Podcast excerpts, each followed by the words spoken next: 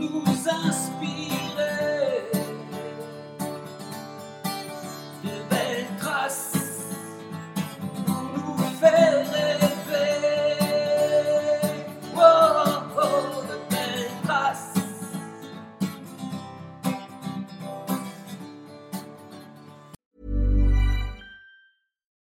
deserves the best, and there's no better place to shop for Mother's Day than Whole Foods Market. They're your destination for unbeatable savings, from premium gifts to show-stopping flowers and irresistible desserts. Start by saving 33% with Prime on all body care and candles. Then get a 15-stem bunch of tulips for just $9.99 each with Prime. Round out Mom's menu with festive rosé, irresistible berry chantilly cake, and more special treats. Come celebrate Mother's Day at Whole Foods Market. Life is full of awesome what ifs, and some not so much, like unexpected medical costs. That's why United Healthcare provides Health Protector Guard fixed indemnity insurance plans to supplement your primary plan and help manage out of pocket costs. Learn more at uh1.com. Quality sleep is essential. That's why the Sleep Number Smart Bed is designed for your ever evolving sleep needs. Need a bed that's firmer or softer on either side? Helps you sleep at a comfortable temperature? Sleep Number Smart Beds let you individualize your comfort so you sleep better together. JD Power ranks Sleep Number number 1 in customer satisfaction with mattresses purchased in-store. And now, save 50% on the Sleep Number limited edition Smart Bed for a limited time. For JD Power 2023 award information, visit jdpower.com/awards. Only at a Sleep Number store or sleepnumber.com. Bonjour à toutes et à tous. Bienvenue dans le podcast Belle Trace. Je suis Flo Masnada, skieuse et passionnée de sport. Choisir, dessiner, laisser ma trace, c'est ce qui m'a guidée pendant des années et je souhaite que cela continue. Alors j'ai pensé qu'à travers ce podcast, je pourrais donner la parole aux grands champions, mes amis, que j'ai eu la chance de côtoyer pendant des années pour qu'ils nous transmettent leurs messages, leurs valeurs, leurs belles traces quoi. Ils nous ont fait vibrer et continuent à provoquer des émotions uniques chez nous. Alors, tendez l'oreille et soyez à l'écoute de leur souffle plein d'énergie positive. Un immense sourire et des yeux pétillants. C'est la première chose qu'on voit en le croisant. Maintenant, il a souvent des petites lunettes, mais elles ne cachent pas sa malice. Il évolue toujours dans le milieu de la boxe et transmet sa passion en commentant avec brio. Bonjour Brahim Asloum. Bonjour. Et merci vraiment de venir au micro de Belle Trace. Bah, merci à vous de m'inviter, c'est toujours un plaisir. Tu, tu, tu me vous vois Ben, je sais pas si. Non, tu peux me tutoyer, Alors, alors on va se tutoyer. bah, écoute, ça va super bien. bon, voilà. Et toi? Oui, très bien. Alors, on va revenir sur un souvenir forcément, enfin, Ouais. tu sais de quoi je vais te parler, de ton titre euh, à Sydney. Euh, c'est le meilleur souvenir de ta carrière? Ça reste euh, l'eau devant, devant tous les autres, euh, les, les autres émotions que j'ai pu avoir, le, le moment le plus intense pour moi. En plus, j'ai 20 ans, je rêvais les yeux ouverts, je commence la boxe très, très tardivement, en fait, parce qu'à l'âge de 14 ans, Ah oui Donc, je deviens champion olympique à 20 ans. Donc, euh, donc oui, oui, ça a été. euh, en fait, j'ai construit mon, mon bout de chemin en ayant, avec un rêve et en ayant les yeux grands ouverts. Et, euh, et en plus, je deviens champion olympique. Donc, c'était fou, quoi. Ça passe par du travail, certes, hein, Ouais. mais ça a été, c'était dingue. C'était. euh, Et alors, comment tu as commencé la boxe? C'était En fait, moi, ta je- famille? Oh, Non, j'ai commencé la boxe par hasard. En fait, je, je viens moi, je suis natif de Bourgogne-Jallieu en Isère. Et en fait, Pas loin de on, chez moi. on a un club, euh, un club ado, un club des jeunes. Et euh, régulièrement, on avait des activités sportives. Et là, il y avait un il y avait une réunion de boxe qui se passait dans ma ville natale. Et on nous offre des places de boxe. Et euh, j'y assiste avec un de mes frères aînés. Et je vois un petit jeune de 8 ans qui boxait.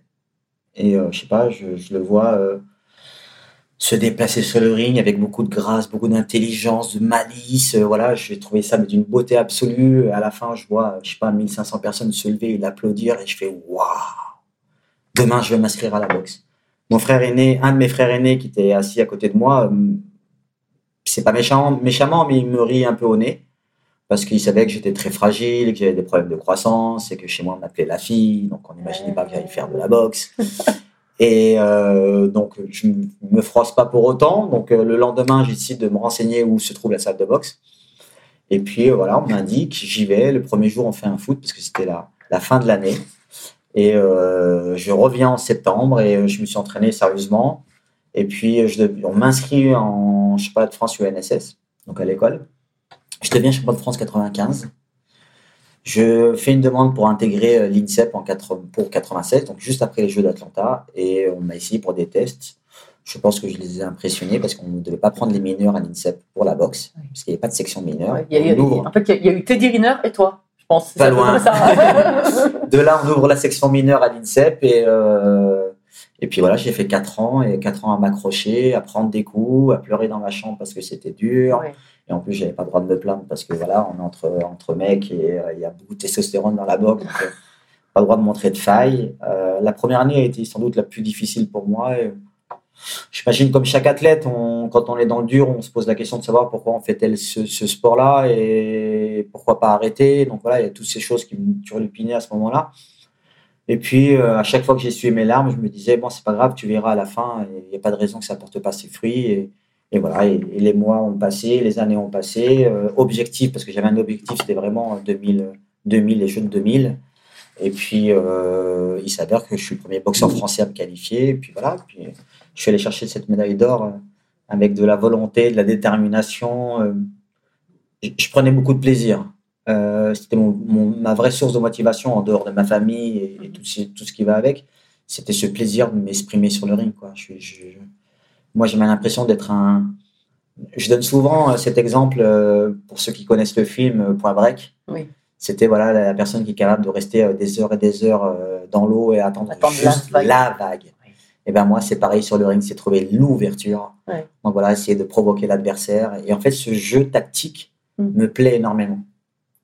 Alors tu vois, moi je connaissais pas exactement tes qualités de boxeur, je, je t'ai suivi, mais, mais, mais tu vois, j'ai attaqué en parlant de malice. Ouais, mais c'est ça. Et puis on le retrouve dans, tes, Bah, dans ton attitude, ça correspond à ta personnalité. vraiment. Ouais, je pense, je pense, je pense qu'il en faut de la malice. Je me considère pas comme quelqu'un d'extrêmement intelligent. Je pense que j'ai une intelligence comme la moyenne, quoi, comme Mm. tout le monde.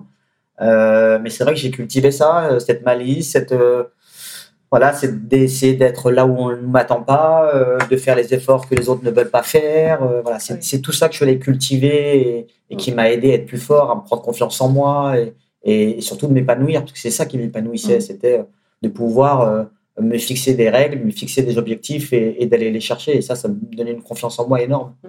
Alors tout à l'heure, tu as parlé aussi de, de c'était beau euh, quand le premier, tu as vu la, la- la beauté du geste. Et ça revient souvent. Moi, j'ai donc dans Beltrace, je, reçois beaucoup de, de champions ou d'entraîneurs. Ou, et euh, tout à l'heure, j'avais Guy Dru, parce qu'on est au Sportel à Ouais. Monaco, donc j'en profite un peu.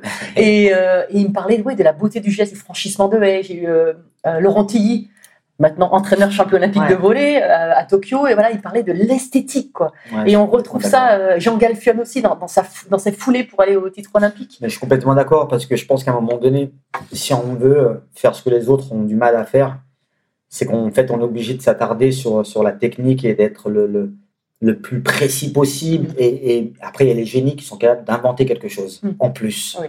Mais pour pouvoir inventer quelque chose en plus, il faut avoir le geste parfait. Oui. Et ça, c'est du travail à répétition, à répétition, Mm. qui ne se voit pas euh, voilà, en Mm. compétition.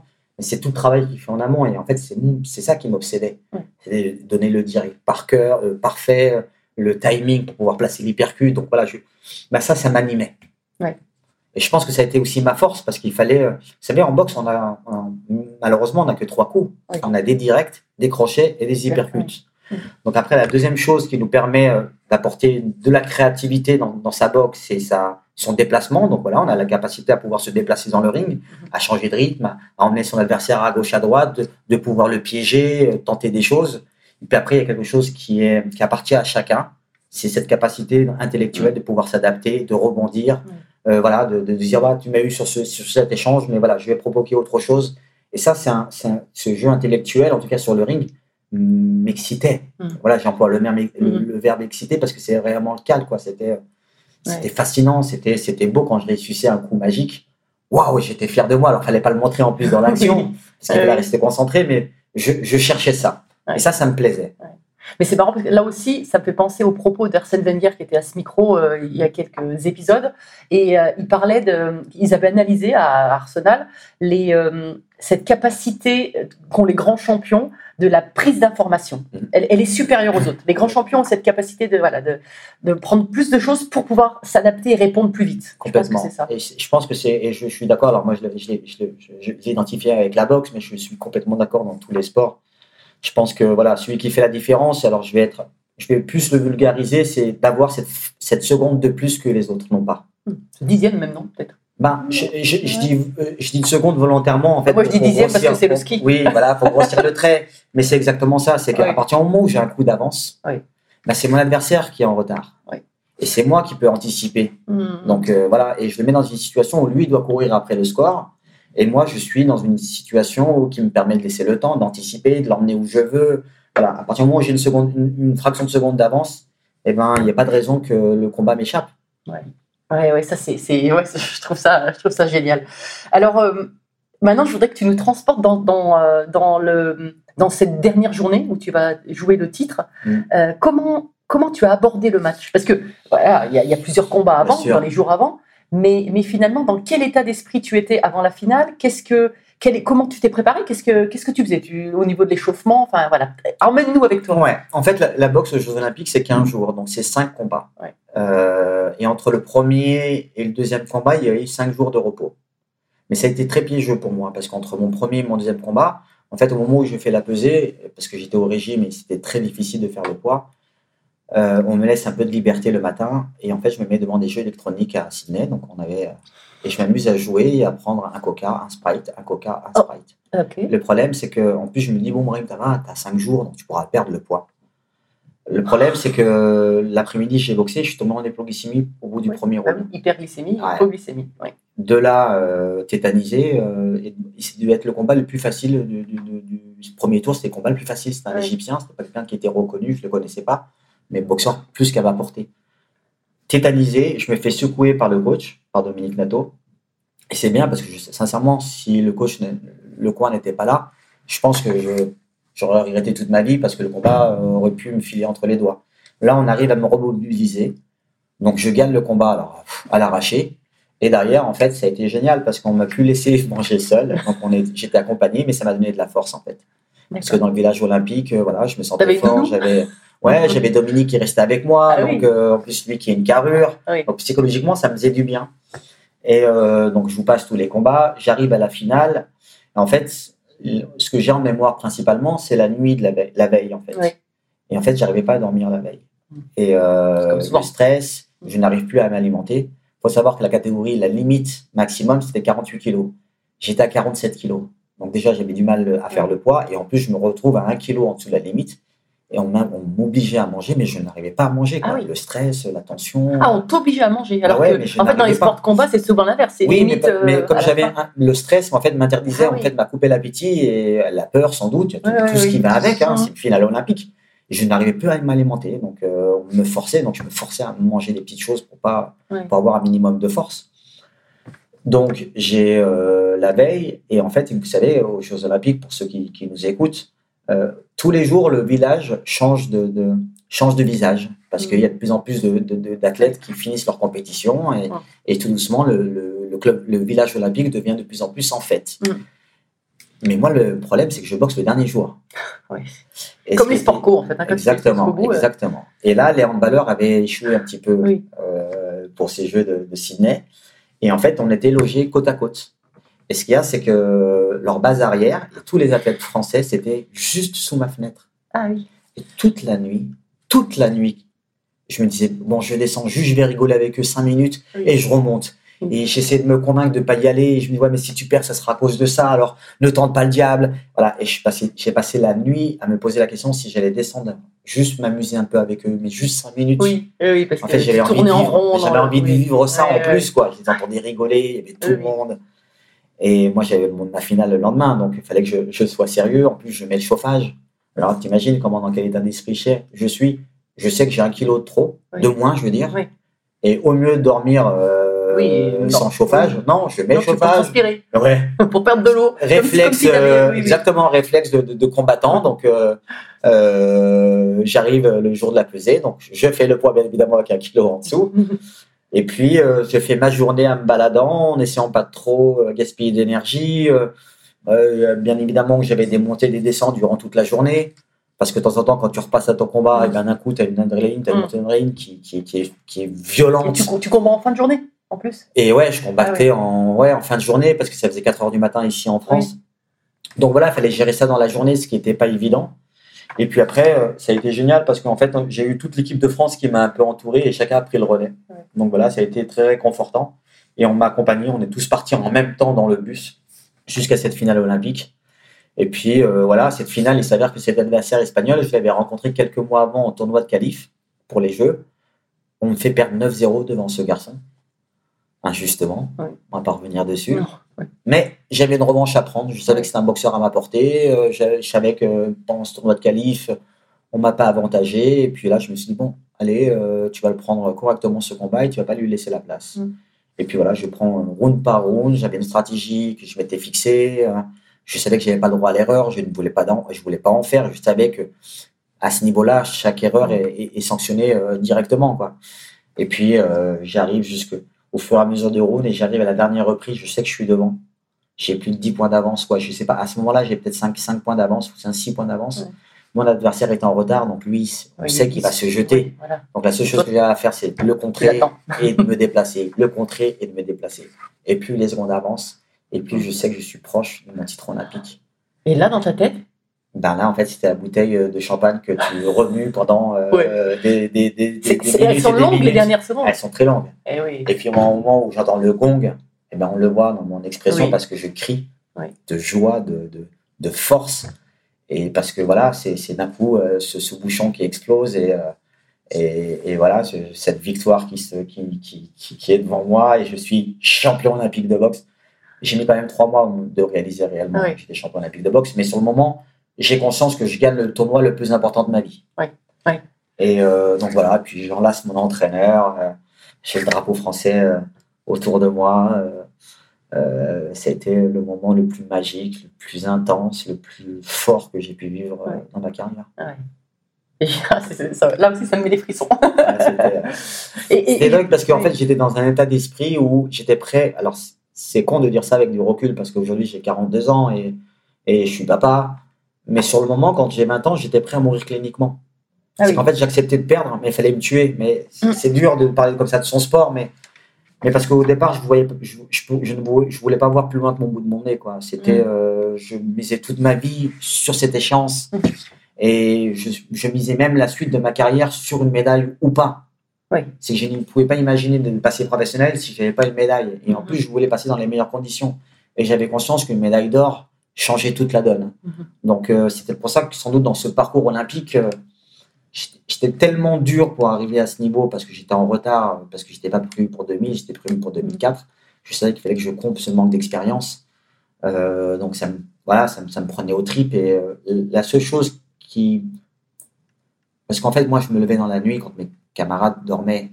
Euh, j'en faisais plus volontairement parce que j'avais conscience qu'il fallait que j'en fasse plus. Ça aussi, c'est un point commun à tous les grands Et, et en plus, je pouvais pas le faire parce qu'une fois, je. Alors, je passe d'un sujet à un autre, je suis désolé, mais. Non, non, vas-y. vas-y. Parce qu'en fait, euh, euh, on est en préparation et moi j'étais le plus petit, donc il y avait que des, garçons qui étaient beaucoup plus âgés que moi. Et quand j'étais amené en- à faire faire l'entraînement en rab, en plus devant tout le monde, je mettais mes collègues, mes copains en porte-à-faux. Et il y avait souvent l'entraîneur qui disait bah, Regardez, c'est le plus jeune qui en fait plus que vous, vous n'avez pas honte. Donc derrière, après, on se Ah oui, chambre. Mhm. En plus, il y a plein de noms d'oiseaux qui fusent à ce moment-là parce que voilà, t'en as fait plus, genre t'en as fait un peu Oui. plus devant le coach, donc Oui, euh, on t'a su de telle ou telle chose pour te taquiner, bien sûr. Mais moi, ça me touchait et euh, j'avais pas envie, je cherchais pas spécialement ce conflit. Moi, je savais que j'étais juste en retard et qu'il fallait que j'accumule un maximum de- d'expérience avant le jour J. Et si je le faisais pas, il y a personne qui allait le faire pour moi. Donc, quand mes camarades de, de chambrée eh ben, dormaient, ben, je me levais tout doucement, sans faire de bruit, j'allais courir, je faisais des choses en plus. Parce que voilà, je, je savais qu'il fallait que j'en fasse plus que tout le monde. Il n'y avait pas de raison que je sois champion olympique si je faisais le minimum. Mm. Donc, il fallait que j'en fasse trois fois plus que tout le monde. Donc, voilà, c'était, euh, je m'étais mis dans, un, dans une configuration. euh, je m'étais imposé d'être dans le dur, permanence. Ouais. Pas avoir de regrets. Je voulais pas avoir- En fait, ma crainte, c'était d'avoir des regrets. Ouais. Je savais que j'allais faire qu'une une Olympiade et parce que c'était où je performe et je passe professionnel. Si ce n'était pas le cas, et comme je suis très dur avec moi, c'était ben, Marie, passe à autre chose, arrête le sport et euh, arrête la boxe et euh, voilà, il faut rentrer dans la vie active. Quoi. Mm. Mais c'était clair dans ma tête. C'était où je performe, où euh, je reviens au sein de la famille et ma famille est dans la boucherie, en boucherie familiale. Mm. Donc voilà, j'avais pas envie d'être bouché, donc euh, ça m'a excité aussi. Oui, mais justement, est-ce que t'as pas. Je me dis, t'as as dû. euh, Alors, je vais pas jouer la psy euh, de base, hein, mais euh, je me dis finalement, le fait que tu sois petit, un peu Non, moqué dans la famille, Complètement. euh, tu t'es dit, je vais tout mettre en œuvre pour réussir, leur montrer, et à la fois développer. La malice aussi que tu as développée, c'est certainement tes deux atouts euh, qui ont fait que tu as Ouais. gagné cette médaille d'or. C'est unique. Mais complètement. Et je vais te raconter une anecdote et tu vas vite comprendre, et ça rejoint complètement ce que tu dis. C'est qu'en fait, euh, un jour, je suis dans le laboratoire, euh, dans la boucherie, et comme j'étais trop petit, je ne pouvais pas servir. Donc, euh, moi, j'avais des tâches où il fallait nettoyer les outils, au cas où il y avait un contrôle d'hygiène. Donc, voilà, c'était des choses, on, était, on se lançait dans, dans- dans ce commerce-là, donc on faisait très attention. Euh, et un jour, je fais les merguez et j'en ai marre, quoi. C'est pas ce que je me souhaite. euh, il est, euh, on arrive aux alentours de midi. En général, on me laissait jusqu'à midi. C'était le week-end. Et puis après, j'ai le droit d'aller voir mes copains et les copines. Et là, euh, je sais que j'ai pas encore fini mes tâches. Euh, mon frère me dit c'est pas mon problème. euh, Tant que t'as pas fini, tu bouges pas d'ici. Et là, je me mets à pleurer. Le- je le vis pas bien. Et dès que j'ai fini mes tâches, je me suis mis dans parce qu'on avait derrière la boutique, on avait la cuisine quoi, notre salon à nous. Et puis je prends un bout de papier que je déchire et je marque tout ce que je voulais faire dans l'année. Et je marque que je vais rentrer en équipe de France, que je vais faire telle ou telle chose, et ainsi de suite. Je date et je signe. Je la mets en hauteur dans une coupe. Mm. Et il se passe un an, au moment où j'ai tout fait ce qui était marqué sur le papier, au moment où je suis pris en équipe de France. J'interpelle mes frères parce que c'était la, la- la pause entre midi et deux. Et je dis à mon frère aîné euh, Est-ce que tu peux regarder dans la coupe Au départ, il m'envoie un peu balader parce que je pense qu'il n'avait pas fait une bonne matinée. J'insiste, je les empêche de manger et donc ils décident de prendre la coupe. Ils se rendent compte que c'est pas un truc que je viens de mettre parce qu'il y a la toile d'araignée encore, c'est un truc qui était mis en hauteur. Et ils découvrent le petit mot, ils le déplie devant tout le monde, ils le, le, lit devant tout le monde. Et à partir de là, en fait, on m'a commencé à me respecter. Et de là, on m'a commencé à m'aider, à me donner des petits moyens, à me donner un peu d'argent de poche. euh, euh, voilà, et c'était, euh, ça a été à ce moment-là où euh, j'embarquais tout le monde dans, dans, dans mon aventure. Mais il fallait que, comme j'étais euh, le petit qu'on ne me prenait pas au sérieux, en fait, le fait de faire un contrat m'a m'a permis de démontrer à mes frères et sœurs, à mes parents, euh, que je, je, je faisais ce que je disais. Quoi.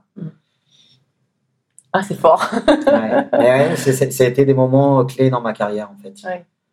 Et euh, mais il a fallu ça pour que j'arrive à convaincre tout le monde. Donc, euh, c'est- c'est- ça a été mon aventure à moi. Je leur en veux pas, hein, loin de là. Mhm. hein. Mais a c'est comme ça que tu t'es construit. ben, c'est comme ça que je me suis construit complètement. Mhm. Ouais. Mais j'avais besoin de ça. Mais le fait d'être petit en taille, d'être complexé, ma, Oui. ma plus grosse angoisse, c'est ma plus grosse. euh, Mm. La chose qui va plus perturber dans ma vie, c'est le fait d'être petit en taille. Ouais. Moi, je devais faire des piqûres d'hormones de croissance. Ouais. Au moment où le docteur me, me- me manipule, dit il faut surtout plus toucher le petit parce qu'il commence à grandir. Ouais. Euh, Je te cache pas que j'étais pas très content. Moi, je me voyais euh, piquer et devenir musclore. Donc, ça n'a pas été le cas. Non, Mais merci priori, mon Dieu, parce qu'au oui. final, euh, le fait d'être de, de, de, Ouais. De- de- Sinon, tu n'aurais pas combattu en moins de 48. bah ouais, de toute façon, même ça m'a forgé, ça mon mental. Je pense que j'aurais grandi, peut-être que j'aurais arrêté la boxe pour X Oui, raisons. hein. Euh, Mhm. Là, c'était c'était un, un moteur pour moi et, euh, et la boxe m'a permis de m'épanouir de me faire respecter. Ouais, oui. Eh oui, c'est Ouais. sûr. Clair. Et alors tout à l'heure, tu parlais, alors euh, donc ta famille a, a- a beaucoup compté et t'a accompagné après au bout d'un moment. Euh, tu parlais de Dominique Nato. Euh, Il y a d'autres personnes qui ont compté comme ça dans, Oui, ta, dans ta carrière? L'un qui avait sans doute compté le plus pour moi, c'était mon premier entraîneur de club. Ouais. Parce que je pars du principe que c'est grâce à lui que j'ai continué la boxe. Mhm. Parce que je pense qu'on m'aurait pas On se enseigné les bonnes tous, choses. on se souvient tous du Ben, premier entraîneur de club, je crois. Moi, je, je- je me connais tellement et mon caractère, c'est que si ça m'avait pas plu à- dès le départ, en fait, j'aurais pas continué. J'aurais fait d'autres choses. Mm. Euh, et là, je me suis senti dans une petite famille, on m'a fait confiance, on a vu des- beaucoup d'espoir en moi et sans me le dire ouvertement, tu vois, j'entendais les bruits de couloir, les, les, les, les grands qui disaient Putain, il sera peut-être champion d'Europe un jour. Donc, euh, tu vois, j'étais super content et ça me motivait. Ah oui, oui, oui. Et, euh, et c'est pour ça que je dois beaucoup à mon premier entraîneur. Mais bien sûr que euh, Dominique Nato, Thierry Gauthier, Thierry Gauthier qui a été celui qui a pris l'initiative de m'intégrer à l'INSEP quand les mineurs n'étaient pas, euh, n'étaient pas encore euh, Euh, on n'avait pas encore de- intégré Mhm. les mineurs et lui avait pris l'initiative et je pense qu'il avait insisté pour, Oui. pour que ça le soit. Donc je lui dois aussi Mhm. beaucoup, ainsi qu'Aldo Costantino, Marcel Laurent, euh, Dominique Nato qui m'ont accompagné dans cette aventure olympique. Et puis après, quand je suis passé dans le monde professionnel, ça a été un Louis Acariès qui a été euh, mon mentor, mon papa, euh, euh, qui est, même si avec tout le respect que j'ai pour mon père parce que j'en ai qu'un. Mais voilà, ça a été une autre aventure avec. euh, j'ai besoin de vivre des aventures humaines en fait. Si Mon Mhm. moteur, il est là. Ouais. On peut pas me faire faire des choses euh, dures si euh, je suis pas fan ou j'ai pas un respect énorme pour les personnes qui m'entourent. Normal. ouais, ouais, sans doute, mais en tout cas, c'est, c'est- en tout cas, moi, c'est comme ça que je, je fonctionne. euh, Mm. Il pouvait me dire de sauter, j'aurais sauté parce que je savais que j'avais une, une vraie confiance en lui et, et je pense que c'était réciproque aussi. Et j'avais besoin de sentir ça autour de moi. Quoi.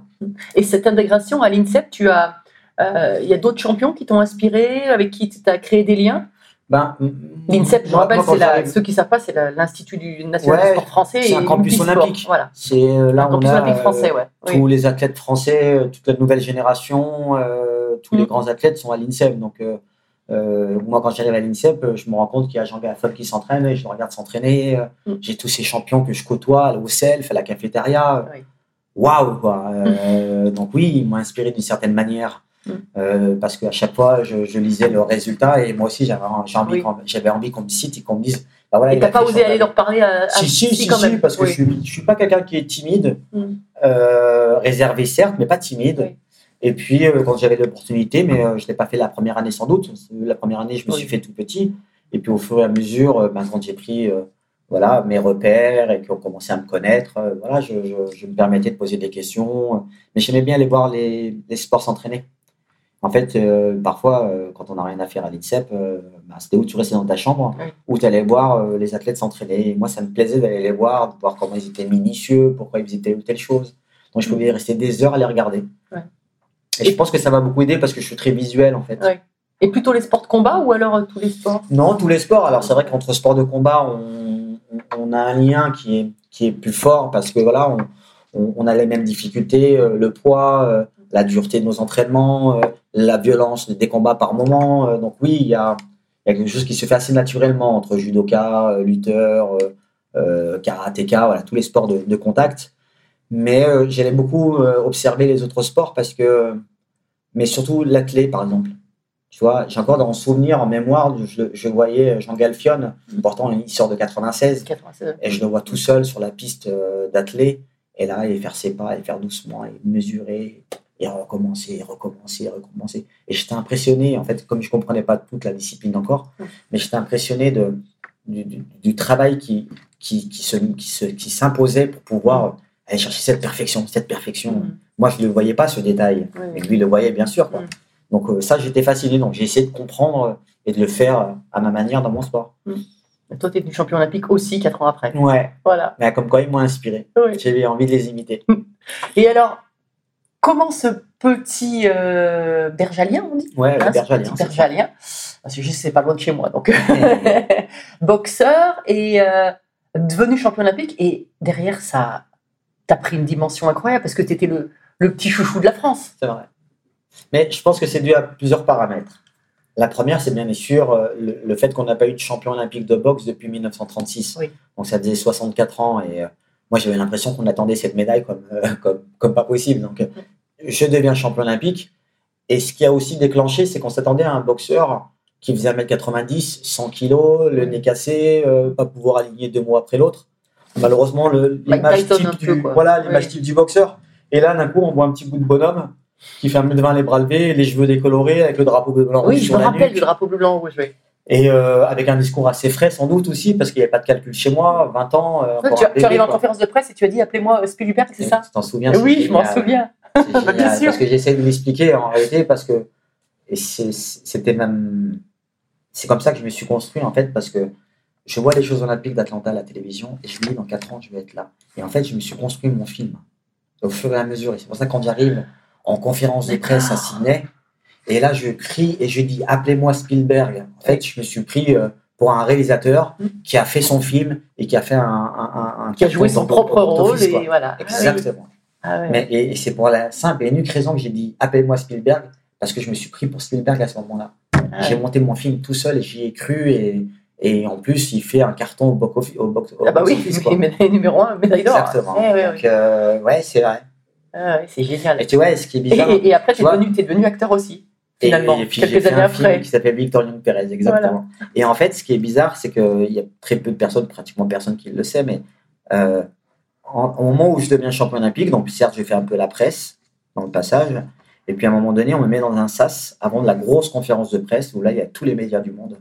Et c'est vrai que je me retrouve un peu seul là et j'ai un coup de panique, et, euh, parce que c'est ma première grosse conférence de presse. euh, et je me dis, bon, Brahim, et en fait, il y a une phrase qui m'a beaucoup aidé, c'était Brahim, reste toi-même.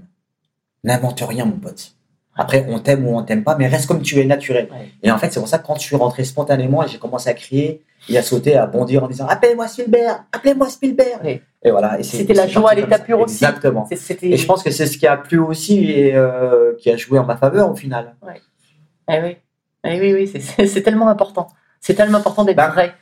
Vous savez, ce qu'on me dit encore aujourd'hui, pourtant j'ai été quatre fois champion d'Europe euh, et Mm. champion du monde, mais on me parle rarement de ces titres-là. Oui. On me parle tous de ma médaille d'or olympique. Non, Comme quoi, ça reste gravé, c'est des émotions qui sont, qui sont tellement fortes. Mm.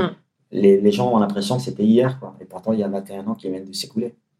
Et c'est ça qui est magique, et je, je remercie le bon Dieu tous les jours euh, de vivre ça euh, tous les jours où on me fait un petit clin d'œil, un, un petit geste, un merci, un bravo. euh, c'est euh, c'est la plus belle des récompenses pour un athlète.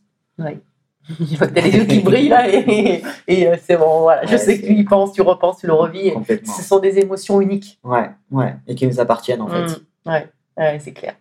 En fait, qui nous appartiennent, mais qui appartiennent à tout le monde. Et c'est ça qui est fort. C'est que j'ai pas besoin de l'expliquer. Mm. C'est quelque chose qu'on a partagé avec euh, entre moi et les Français. Oui, et comme tu as dit, tu as mis plus de trois mois à, à Ouais. peut-être réaliser et on réalise dans le regard des autres. Exactement. Quand tu veux rentrer chez toi, quand tu vas partager, c'est Ouais. parce que ça a été, ça a été Ah, les, premiers mois, je, les premiers mois, je pouvais plus marcher dans la rue seul. Eh oui. Ah oui, Au moins une année où on m'avait mis euh, des gardes du corps, entre guillemets, en tout cas des gens qui m'accompagnaient euh, tous les jours. Mais parce que il y avait des émeutes, quoi. C'était- Et en plus, t'es pas préparé à ça. T'es vraiment pas préparé à ça. Et Oui. pourtant, je suis un boxeur et Mm. On peut se défendre. Mais Mm. quand tu as 40, 50 personnes qui te sautent dessus, euh, tu, tu prends une, une- une vague et Ouais, tu ouais. sais pas comment la maîtriser. Donc, moi, pendant un an, ça m'a beaucoup perturbé. Ouais. Et après, au bout d'un an, je me dis, bon, Marie, m'arrête, euh, parce que je savais pas pourquoi les gens étaient autour de moi. Mm. Puis à un moment donné, je me dis, bon, euh, marche comme tu as toujours fait, au feeling. euh, et Eh, tu, tu les aurais pu perdre pied. Hein. Ouais. Ouais, ça c'est sûr. Et c'est pour ça que j'ai un respect pour tous ceux qui réussissent et qui restent humbles. Mhm. Parce que c'est pas aussi facile qu'on peut l'imaginer. Mhm. C'est le regard des gens qui change. Tout change en fait autour de toi. C'est pas toi qui change. Oui. Après, parfois, on t'oblige un peu à changer. Je dis pas que j'ai été parfait les premières années. Je pense que j'étais sur un nuage et que voilà, j'en ai joué, que ça me faisait du bien, que c'était tellement plaisant. Euh, Peut-être la seule chance que j'avais, c'est que comme je fais de la boxe et qu'à chaque fois, il fallait que j'aille à l'entraînement et que je prenais des coups, ça me remettait un peu les pieds sur terre. C'est clair. Ouais.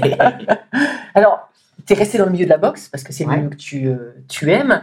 Tu as été promoteur, tu as, fait, tu as essayé de faire plein de choses. Euh, pourquoi? Parce que même si tu as été, on a dit, tu as été acteur, Ouais, euh, aujourd'hui tu es aussi commentateur pour France Télé, tu as été commenté pour Canal, tu as, fait plein- pas mal de choses hein, dans tous les sens. C'est parce que c'est toujours ta passion. Oui, c'est ma passion, c'est mon ADN. Chez moi, dans ma religion, on n'a pas le droit de se faire tatouer. Et pourtant, j'ai fait Ah, les anneaux olympiques Ah euh, oui. au niveau de mon poignet. Donc, Oui. euh, c'est quelque chose qui est en moi. C'est, c'est, euh, j'ai vu quelque chose qui est hors norme. Et la seule chose que je souhaite, c'est à, tout, à, à tous ceux qui veulent pratiquer la, la boxe, euh, c'est de les encourager, c'est de les mettre dans les meilleures dispositions. Donc, euh, j'essaie de rendre à la boxe ce qu'elle m'a donné. Donc, voilà, à travers mes actions, à travers mes positions, euh, de défendre mon sport, d'essayer de, de l'aider à grandir, à, à gommer ses imperfections. C'est quelque chose que je fais naturellement parce que parce que j'ai, je suis champion olympique et euh, j'ai le devoir de le faire en fait. Ouais. C'est pas, un- je le prends pas comme un devoir et une contrainte. C'est normal que les médailles olympiques, rendre ce que- ce qu'on- ce ça- qu'on t'a c'est à nous de le faire. On ne peut pas trouver d'excuses. On est privilégié par cette notoriété, parce que ça nous a apporté. Donc, euh, la moindre des choses, c'est de, de jouer un rôle euh, dans notre sport. Je dis pas que ceux qui ne le font pas ont tort. Mhm. C'est que, voilà, euh, aujourd'hui, moi, c'est quelque chose qui me tient à cœur. Je sais ce que la boxe m'a permis, ce que m'a apporté, pour, qui m'a permis de grandir et m'épanouir. Donc, je me dis, si je peux aider d'autres au monde de cette manière, eh ben, c'est à moi de le faire. Et voilà, à travers euh, plein, plein, plein d'actions. Et mais, justement, qu'est-ce que tu dirais au petit môme qui veut démarrer la boxe ou qui, voilà, qui, a, qui, a, qui a rêvé devant, euh, devant, euh, devant, t- enfin, euh, Ouais, devant toi, même, non, mais même devant, Rio, devant, Rio, Estelle, oui. Tony, euh, Voilà, ou, oui. Ou- ou les dernières Olympiades, c'est euh, déjà de, de- de prendre du plaisir, parce que je pense que ce qui t'arrive, arrivera, ce qui permet de, de dépasser toutes les frontières et, et faire des choses hors normes, c'est le plaisir. Mm. C'est pas l'argent. De, toute manière, un- un- au début, on choisit pas un sport pour l'argent, on le choisit parce qu'on aime ça. Après, je pense qu'il faut le cultiver, cet amour pour ce sport, et, et pas être pas pollué par tout ce qu'il y a autour. Moi, à un moment donné, en équipe de France, quand on parlait d'argent, c'était pas ma préoccupation, l'argent. Oui. Moi, d'abord, c'était d'être champion olympique, parce que c'était mon objectif premier, et je savais qu'en étant champion olympique, le reste allait venir. Et je voulais pas être perturbé par ça. Et pourtant, il y avait euh, Mm. plein de collègues, collègues euh, en équipe euh, qui, où c'était leur priorité. Moi, je me l'interdisais. Ouais. Euh, Oui, mais finalement, en boxe, par rapport à d'autres sports, tant que tu es sport olympique, euh, euh, bon, l'objectif, c'est de gagner des titres et puis après, tu vois. Mais finalement, l'argent, il est présent après. Parce que quand tu es Oui. pro, tu es engagé, enfin, tu es quand on est en payé pour équipe de France, tu as des Ouais. rémunérations. Oui. Moi, je gagnais 3000 francs tous les trois mois. Oui. On parlait en francs à l'époque. Donc, j'ai fait ça bien. pendant deux ans. Après, quand euh, je me suis. Deux ans avant, où je deviens numéro un chez les seniors, on me donne 5000 francs par mois. Et juste l'année avant, la- le au moment où je me qualifie pour les Jeux, on nous revalorise nos salaires. Et je passe à 8000 francs à l'époque. Mm. Euh, ça fait des disputes au sein de l'équipe de France parce que des- certains imaginaient plus ou voulaient plus, et ainsi de suite. Et il y a eu une tension, et à un moment donné, je, je prends position et je dis à- devant tout le monde euh, je veux pas de votre argent euh, parce que, bon, bref, je, je vous la fais courte parce que c'est des Mhm. conflits internes euh, stupides. Et euh, j'avais fait un peu ma tête de mule en disant Moi, je veux pas de votre argent, je vais au jeu parce que je l'ai décidé et que je me suis battu pour. Et comme je sais que dans l'équipe, il y en a plein qui se plaignent, et ben maintenant, vous avez euh, 8000 francs de plus, vous pouvez les distribuer à n'importe qui.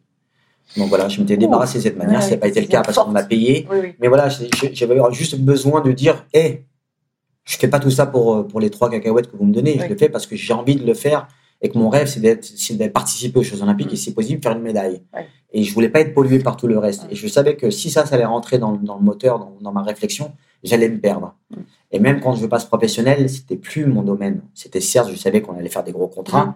Mais c'était pas quelque chose je me focalisais. La seule chose que j'ai demandé en, en, en, en contrepartie avec les gens qui s'occupaient de moi, c'était qu'on fasse régulièrement des examens de santé. Voilà, qu'on sois suivi, qu'on prenne soin de moi. Et puis, euh, voilà, c'était ma préoccupation. Et le deal que j'ai fait avec Louis Acariès quand je passe professionnel, c'était la première, si possible, finir ma, ma carrière avec toute ma tête. Et, et, pour la, et la deuxième chose, c'était si possible, finir en tant que champion. Donc, ce qui m'évitait de faire le combat de trop, Oui. parce que j'ai beaucoup entendu de boxeurs faire le combat de trop et ainsi de suite, de pas être fan de la lumière. Donc voilà, c'était mes, mes petits repères, mes petits garde-fous Mm. pour pas que je me perde. Donc voilà, je m'étais imposé des choses. Et au- autour de toi, tu avais une équipe, tu avais un préparateur euh, mental. oui, j'avais un staff, j'avais 15, 15, Un 15 préparateur mental aussi Ah oui. Ah, 15 personnes autour de toi. Ah ouais, oui, j'avais euh, vraiment tout ce que j'avais besoin. euh, Ah oui. Il suffit que je le demandais, je, je l'avais. Euh, après, mental, euh, non. J'avais plus mon, mon, mon kiné ou mon ostéopathe qui faisait Oui. office. Mhm. Parce que voilà, j'aimais bien échanger. Et quand on est plein de bobos, eh Mhm. c'est euh, la personne partie. avec qui on se confie, qui les connaît bien psychologiquement. Donc voilà, j'avais besoin de ce lien-là. Mais euh, je fais beaucoup un travail avec moi-même, en fait. Je, et je pense que Louis Acarias a été euh, dans le monde professionnel. hein, Oui. parce que chez les amateurs, euh, je me suis construit plus ou moins seul, même si on m'a aidé avec, avec, euh, avec tous les grands de l'équipe de France. Et ça a été un support. hein, Mhm. euh, Bien sûr. Euh, Je l'ai fait certes seul, mais en réalité, j'avais, j'avais du monde quand, quand j'en avais besoin, que je pouvais me confier. Mais euh, le plus gros du travail, j'avais besoin de le faire seul. En fait, j'avais besoin de pas me mentir. Et euh, j'ai beaucoup fait de feedback en fait dans ma tête, euh, mais à partir très loin hein, euh, euh, de mes parents, euh, pourquoi ils sont venus en France, à quel âge ils sont venus, comment ils les ont éduqués, comment ils les ont construits. Ouais. En fait, il fallait que je reprenne à chaque fois tout à zéro pour savoir si j'étais toujours dans sur la même ligne que je m'étais fixée, Ouais. si j'avais dévié, est-ce que c'était logique et pourquoi je l'avais fait? Est-ce qu'il fallait que je me recentral- recentralise un peu les choses? Donc voilà, j'avais besoin de faire ce travail avec moi-même et je pense que dans ma carrière, je l'ai fait quatre ou cinq fois, mais à des moments clés où il fallait que je prenne des vraies, dispo- des, des vraies réflexions, où il fallait que je prenne des décisions, euh, euh, même à un moment donné où après mon titre de champion olympique, je me suis posé la question de savoir si je devais continuer la boxe ou pas. Ouais. Euh, oui, voilà, c'était- le Graal. Est-ce que tu allais avoir, être capable de continuer à t'investir autant? Ouais, et surtout dans quelles conditions? Est-ce que Oui. je, je, je, je- En fait, l'être humain cherche toujours la facilité de base. Ouais. L'être humain de base. Ouais. Et euh, moi, c'est un sport où on a, il peut y avoir des séquelles. Et je savais que j'avais pas le droit de jouer à ce sport. Ouais. Alors au départ, j'ai un- moi j'ai pratiqué ce sport parce que c'est du sport. Mais quand je rentre dans le monde professionnel, on me dit que c'est pas un sport, c'est un métier. Un métier. Donc déjà psychologiquement, il m'a fallu du temps avant de l'accepter. et- Parce qu'au départ, je l'entends, hein, ce qu'on me dit, mais je, je dis ouais, pff, non. Moi, j'ai grandi comme ça, faire mon Oui, oui. sport le matin, l'après-midi. euh, Mais voilà. Et puis après, il fallait que je me casse la gueule à mon premier choix du monde de Bampara. J'ai fait cinq mois de dépression. Cinq mois de dépression. moi. Mm. Et franchement, au départ, je pensais que le mot dépression n'existait même pas dans mon vocabulaire. Je pensais que c'était quelque... Aujourd'hui, je peux le dire aussi librement parce que je ne le Oui, pense oui, plus. Mais je pensais que c'était des gens faibles. Oui, qui euh, se trouvaient une excuse en disant ah, je suis en dépression. Mm. Non, je l'ai vécu. Donc je peux vous dire que dans la journée, quand vous pleurez sans savoir pourquoi vous pleurez, et j'avais envie de me frapper parce que j'avais conscience que j'étais dans un état, mais je n'arrivais pas à changer. Quoi. Donc il fallait le temps au temps, il fallait que je digère les choses. Et euh, un jour, mon coach euh, voit ma voix, on, on- on se l'est au téléphone. Je l'avais régulièrement au téléphone quand même, il me laissait tranquille. Et un jour, il voit qu'à la voix, je vais un peu mieux. Il me dit Viens, on va dîner. Puis elle est OK. Et on se pose à table, mais ce qui était bien, c'est qu'il y avait une troisième personne à table. Un ami à lui, certes, mais que je connaissais aussi. Et à ce dîner-là, il m'envoie un pic, Louis. Deux, trois, quatre. Oh, J'ai du mal à les accepter. Oui. En plus, il me dit des choses assez dures. Et en sachant que lui m'a vu dans le dur, je me suis jamais plaint, j'ai jamais euh, truqué un entraînement. Voilà, très très très sérieux. Je rentre à la maison, donc je le plante au dîner, donc je mange même pas. Je dis, euh, je vous laisse, je me sens pas bien, je rentre chez moi. Je rentre à la maison, je lui renvoie un texto je et je lui dis mot pour mot, je lui dis, je pensais pas que tu pensais ça de moi. Tu m'as vu dans le dur, mon pote. Mm. Et il me fait tout un, un- un- un speech et il finit par champion. Et moi, j'ai toujours besoin un peu de 2-3 jours de recul. Mm. Il se passe 2-3 jours, je réfléchis, je reprends mon téléphone et je dis mot pour mot ce que je vais vous dire à Louis Acariès. Je lui dis c'est bon, je suis prêt. Dis-moi ce qu'il faut que je fasse, avec qui, où et comment. Et il me répond du tac au tac, comme quoi il avait déjà tout préparé. Et il me dit tu pars demain à Saint-Pétersbourg. Je me dis putain, merde. Euh, et l'autre, il m'emmène en Russie, euh, puisque j'ai à foutre là-bas. Euh, Oui. Déjà que j'ai envie de reprendre l'entraînement, c'est une bonne chose. Oui. Euh, attends, doucement, quoi. Mais à ce moment-là, quand il me parle, je me parle à moi-même et je me dis, Brahim, ferme ta gueule, ferme ta gueule, ferme ta gueule. Écoute-le, laisse-le aller au bout de sa réflexion et tu verras après. Donc, je laisse finir tout, tout- tout ce qu'il est en train de me dire. Et juste avant de raccrocher, je lui dis, écoute, laisse-moi aller embrasser mes parents. Et, euh, Et on s'organise. et on s'organise. Ouais. Je descends chez mes parents, j'embrasse ma mère, voilà ma famille, et je me retrouve trois jours après à Saint-Pétersbourg, mais en fait c'est en Floride, c'est près de Tampa. c'est après que j'ai su quand même. Au moment où je suis pas c'était en Russie. Et là, j'ai un entraîneur américain qui m'accueille, euh, pick-up à l'américaine, le chewing-gum, le vrai truc. Ouais. Je me retrouve dans un motel, bordure d'autoroute. Et en plus, il y avait des routiers euh, qui mangeaient là. Donc, euh, moi, je parlais pas trop bien anglais. Donc, je regardais les dessins sur la carte pour savoir que je suis champion olympique quand même. hein. Mm. Je suis la star de mon pays et je me retrouve seul. J'ai acheté un petit BMX pour aller faire mes courses. Ah oui. Euh, j'avais pas de voiture, j'avais rien. Euh, le coach qui venait, qui montait même pas dans mon, dans, dans mon appart, il klaxonnait sur le parking. Et moi, j'étais comme un, un chien qui remue la queue. Ah. J'étais content de sortir euh, et y aller se défouler un peu à la salle. Et puis, euh, tous les jours, je me suis parlé. Tous les jours, je me disais, mais qu'est-ce que je fous là? Où est-ce que j'ai merdé? Donc, j'ai refait un gros travail sur Mm. moi-même, de réflexion, Tout seul. tout seul. Et euh, la conclusion, c'était que Brahim, tu n'as que l'âge de tes artères. Tu as deux choix qui se proposent à toi. C'est ou tu es champion olympique et t'arrêtes, et avec des si, et il y en a plein qui te diront, eh ben, si tu avais continué, si, si, et si, ça. J'aurais du mal de, j'aurais eu du mal de vivre avec des si. Et la deuxième, c'était Brahim, si tu veux être champion du monde. Donc, je voulais être le premier boxeur français à être champion olympique, champion du monde. Je dis, si tu veux ça, il faut que tu acceptes d'aller dans des sphères que tu n'imagines même pas, mon pote.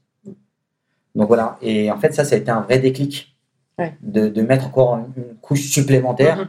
Et de là, en fait, ça a été génial parce qu'après, je suis parti tout seul au Panama, en Argentine, euh, voilà, avec mon petit baluchon. Te confronter, et, euh, exactement, d'aller me frotter à, à tous ces pays qui sont dans le dur, qui ont Mhm. besoin. La boxe, c'est de la survie pour eux. Donc, j'avais besoin de manger comme eux, de renifler comme eux, euh, voilà, de, de me mettre vraiment. Et en fait, à travers ces, échanges que j'ai eus à l'international, on me faisait comprendre qu'on n'avait rien à m'apprendre, mais par contre, il fallait que je sois plus méchant et plus agressif sur le ring. Donc, euh, comme j'ai pas de méchanceté en moi, on a tous un petit peu, hein, euh, mais euh, j'ai transformé ça en détermination dans ce que je faisais. C'était, je vais être vulgaire en disant ça, mais c'était l'état d'esprit. C'était de toute façon où on t'arrache la tête ou c'est toi qui leur arrache la tête. Il n'y a pas de juste milieu. Quand tu comprends que les pays étrangers, Panaméa, Panaméens, Vénézuéliens, Argentine, euh, Mexicains, quand tu comprends que eux boxent pour nourrir une famille, mais pas leur famille euh, madame et enfant, c'est madame, enfant, grands-parents, euh, oncles, tantes. Mm. Et eux, un combat leur permet de gérer une année. Quand nous, on est dans un autre cas de figure en France et en Europe. Nous, on boxe plus pour se faire plaisir, pour la Oui. lumière. Ok, on a un peu d'argent, mais on n'est pas dans de la survie. Et en fait, il fallait que je découvre ça pour accepter d'aller dans, dans des sphères différentes. Mais ça, malheureusement, il fallait que j'échoue, il fallait que je vive ça pour. C'est là où j'ai appris le plus, c'est quand j'ai perdu mes deux championnats du monde. Oui, J'ai moins appris pour les autres parce que quand tu gagnes, c'est juste normal parce que tu t'es entraîné, tu es le meilleur. Par contre, quand tu perds, tu te dis où est-ce que j'ai merdé? Mhm. Et là, tu te remets tout en cause. J'ai même remis mon titre de champion olympique en, en- en- en cause. Mais ça se trouve, je suis pas aussi bon qu'on me le dit. Et peut-être qu'on me caresse en sens du poil parce que ça faisait euh, 64 ans qu'on n'a pas eu de champion olympique. Toi, j'étais très, très, très clair, très honnête avec moi-même. J'avais besoin. Parce que si je faisais pas ce travail-là, il n'y avait personne qui allait le faire pour moi. À partir du moment où c'était très clair et, et j'étais conforté dans ma réflexion, derrière, j'ai accepté d'aller dans d'autres sphères et, Ouais. et de me faire encore trois fois plus mal. quoi. Et alors justement, qu'est-ce que tu, euh, est-ce que tu changerais quelque chose? Non, non, parce que j'aurais pas été champion du monde sans doute. Et euh, surtout, je ne serais pas l'homme que je suis aujourd'hui. Donc, il fallait que je vive ça aussi. Ça faisait partie de mon apprentissage. C'est peut-être pour ça aussi que j'ai savouré mon titre de champion du monde, parce qu'il fallait que je me, je me, me casse la gueule à deux reprises, euh, euh, que j'ai douté. Et voilà, quoi. De toute façon, ça aurait été trop facile, euh, ça aurait été moins savoureux. Ouais. Et bizarrement, j'ai eu plus de respect encore quand je me suis cassé la gueule deux fois que quand j'ai gagné. Oui, oui. Parce oui. que les gens m'aimaient, certes, mais on a, on a envie de voir ce que j'avais dans les tripes. Quoi. Donc, euh, pour ça, il ben, fallait, fallait euh, se casser un peu les dents. Eh oui. Eh oui, on aime, on aime ça, on aime voir. Ouais, c'est- ça, ça reste quand même le moteur. Ouais. Ça reste le moteur. Ah, c'est trop, c'est trop fort. Et est-ce que tu as, mais tout à l'heure tu, tu as un peu répondu, est-ce que tu as une devise dans la vie? Ne jamais avoir de regrets. Je crois que c'est, ma plus grosse devise. Après, j'en ai plein d'autres parce qu'il y a, il y a plein de phrases qui vont revenir dans ma tête, mais euh, c'est de pas avoir de regrets. Quoi. C'est où je fais quelque chose et je le fais bien ou faut pas le faire. Ouais, À fond. En fait, je sais pas jouer à moitié. Je sais pas faire les choses à moitié. Mm. Tu vois, je- même pour un jeu basique, si j'ai pas une chance de gagner, je préfère parfois pas jouer. C'est con, Ouais. mais euh, et quand je m'y mets, ben je veux être le meilleur, donc euh, je vais travailler en conséquence. Je- Par contre, je regarde pas les autres. Ouais. Je, je mets des œillères et j'essaie d'en faire plus. Et, et à chaque fois que je vais faire quelque chose, je me dis peut-être que mon adversaire ne le fait pas. Ouais. Donc voilà, tout ce que je vais pouvoir faire que les autres ne font pas, eh ben, c'est ce qui fera que derrière, ben, j'ai des petites choses en plus que les autres n'auront pas à ce moment-là. Et aujourd'hui, tu fais quoi? Aujourd'hui, je suis directeur général du Levallois Sporting Club, donc c'est le premier omnisport de France, avec 17 000 adhérents, plus de 130 ou 140 sports à gérer. Euh, ouais, Ça te c'est génial, ça Ah, m'épanouit. Oui. Ben, j'ai la chance euh, de sortir du cadre de la boxe, Oui. donc je connais certes le sport en tant qu'athlète. J'ai appris à connaître l'environnement du sport et, ce que- et ses contraintes. Et là, de le gérer, de m'intéresser à d'autres disciplines, c'est génial. Je prends un kiff absolu. Je reste toujours dans l'événementiel parce que c'est aussi quelque chose que j'ai appris à Mhm. faire euh, dans la carrière de promoteur. Mais là, de le mettre au service d'autres disciplines, euh, c'est top. Et ce qui est génial aussi, c'est que je m'occupe aussi bien de sport santé, de sport handicap, Mhm. de sport de compétition, de sport loisir. Et aujourd'hui, de, de passer le relais de cette manière, euh, ça me fait du bien. Tu vois, quand Mhm. j'ai des, euh, des enfants qui sont euh, handicapés et qu'on a souvent mis sur le bord de, sur le bord de la route, ben, j'essaie de les impliquer pleinement dans les sections, d'encourager tout le monde à le faire, de s'affilier aux fédérations des sports adaptés, euh, voilà, de, de, de, de contribuer à, à, à- faire en sorte que le vivre ensemble, que le sport permette ça. C'est un vrai outil que la société française doit utiliser de plus en plus. Et comme j'aime mon pays, j'aime me mettre à, son service, donc euh, voilà, le sport me permet de, faire de la politique euh, sans en faire, mais de la politique sportive me permet euh, ben voilà, de changer un peu certaines mentalités, certaines a priori. Le sport, c'est un bel outil pour ça, c'est un super outil. Quand on voit malheureusement ce qui se passe parfois dans des quartiers où les, les, les, les mômes se perdent et qu'on leur met des choses un peu horribles dans la tête et qui sont amenés à faire des choses horribles. Euh, je dis pas que la boxe va tout résoudre, mais euh, le sport permet euh, de canaliser, permet euh, de, de leur donner un cadre, de leur dire déjà qu'ils sont pas discriminés, qu'ils Mm. peuvent réussir Mm. euh, à travers un sport, euh, qu'on les écoute. Vous savez, l'être humain a besoin de considération. Mm. Et le sport, on, on est, on, on le côtoie ça au quotidien. De considération et de reconnaissance. Ouais. Et ça, Et ça de me respect. Mm, respect. Complètement.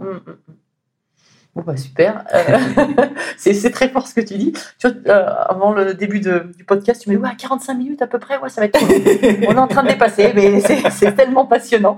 Comme d'habitude, tu es engagé complètement. Alors, pour terminer, parce qu'il faut terminer un jour, même si j'aimerais bien discuter encore avec toi un moment. Finalement, une belle trace, c'est quoi pour toi? Vous savez, la plus belle trace que j'ai pu faire, c'est quand j'ai emmené mon père et ma mère à l'Élysée. Ouais. Et que leur enfant a été décoré de la Légion d'honneur. Ça, ça a été ma. Et ça reste encore hier, j'en parle, j'ai. Oui. Je vois l'émotion. euh, voilà, je transpire un peu des yeux.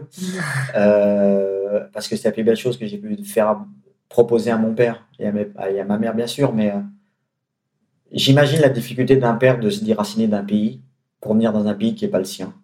D'essayer de nous éduquer de la meilleure des manières, il l'a fait. Et pour moi, c'est de dire à mon père mon père, c'est pas un parleur, il parlait avec les yeux. Et à l'Élysée, on ne s'est pas dit grand-chose, en fait. Mais par contre, on s'est tout dit en se regardant. Et moi, le message que j'envoyais à mon père, c'était Papa, tu as réussi ton coup. Mm. J'imagine comme chaque papa se pose la question de savoir s'il a réussi sa vie, sa vie de papa, et ainsi de suite. Bah, moi, c'était ma manière de dire Papa, tu as réussi ton coup, regarde, ton fils est décoré par le président de la République. On est à l'Élysée, là. Mm. Et euh, voilà, et lui, il ne pouvait pas imaginer ça, j'imagine, quand il est venu à 14 ans en France. Mm.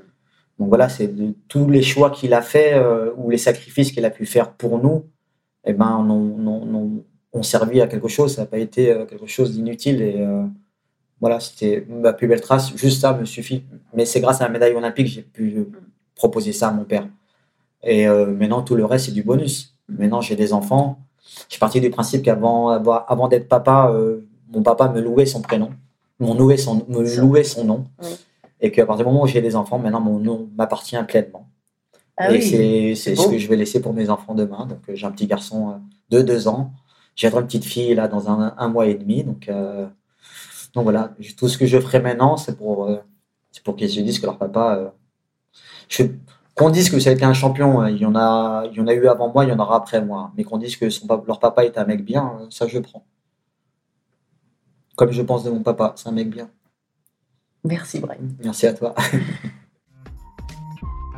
Merci à tous, chers auditeurs passionnés. Vous savez qu'en ski, on récompense les jeunes skieurs avec des étoiles. Alors, si ce podcast vous a plu et que vous voulez continuer à suivre les belles traces et à le faire découvrir aux amis, mettez non pas 3, mais 5 étoiles. Et pensez à écrire un petit commentaire pour m'aider à progresser et à dévaler les pistes encore plus vite. Allez, tchuss